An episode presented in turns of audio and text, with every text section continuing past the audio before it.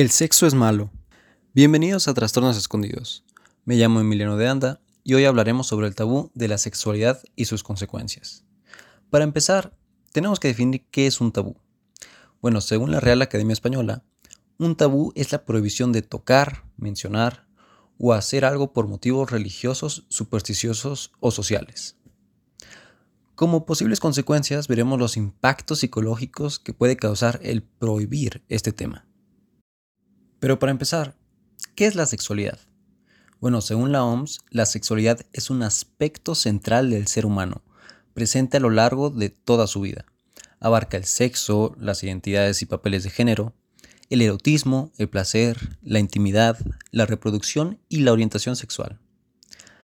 Así que, según esta definición, la sexualidad es imprescindible en cualquier persona. Es un aspecto central del ser humano que no deberíamos ignorar y mucho menos prohibirlo.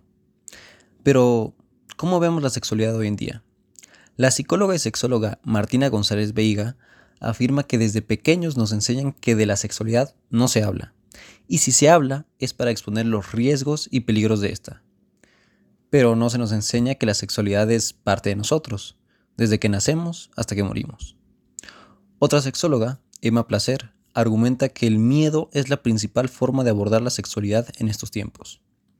La educación sexual actual llega hasta aprender el uso de los preservativos y las posibles desventajas de no usarlo y se deja completamente de lado las emociones, los sentimientos o la autoestima. Aunque la sexualidad en sí ya es un tabú, este es notablemente más marcado en la sexualidad femenina.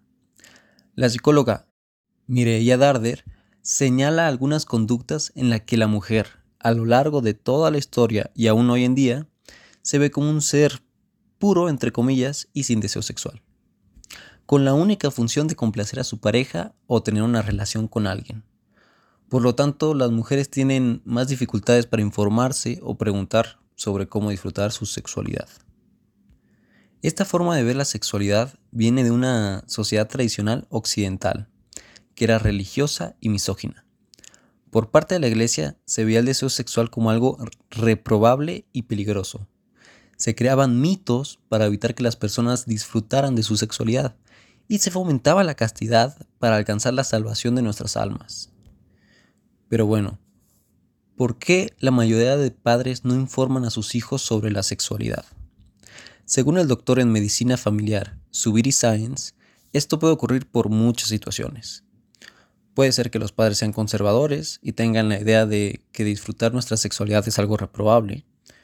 O también puede ser que en sus tiempos no había suficiente información sobre la sexualidad. Es probable que sus padres ni siquiera tocaran el tema.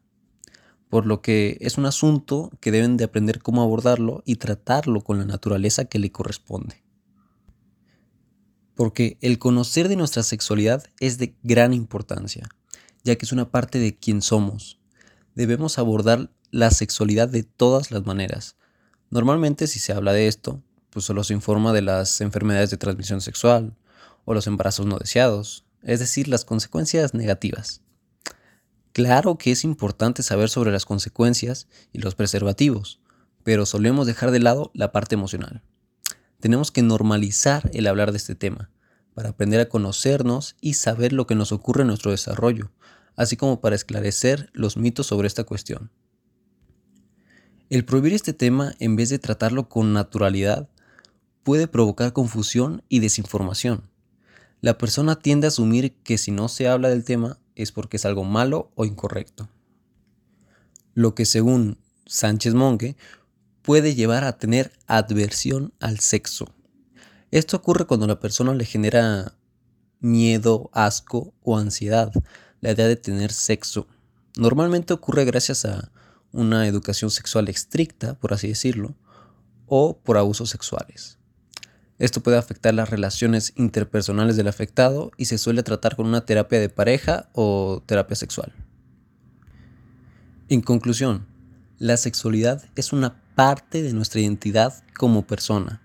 Es completamente natural y debemos desarrollarnos como seres sexuales de manera sana. Para llegar a esto, tenemos que informarnos y conocernos de manera plena, no caer en la desinformación y mitos que pueden causar daños en nuestra salud mental, sexual y social. Muchas gracias a todos, disfruten de su sexualidad con responsabilidad y nos vemos en el siguiente episodio de Trastornos Escondidos.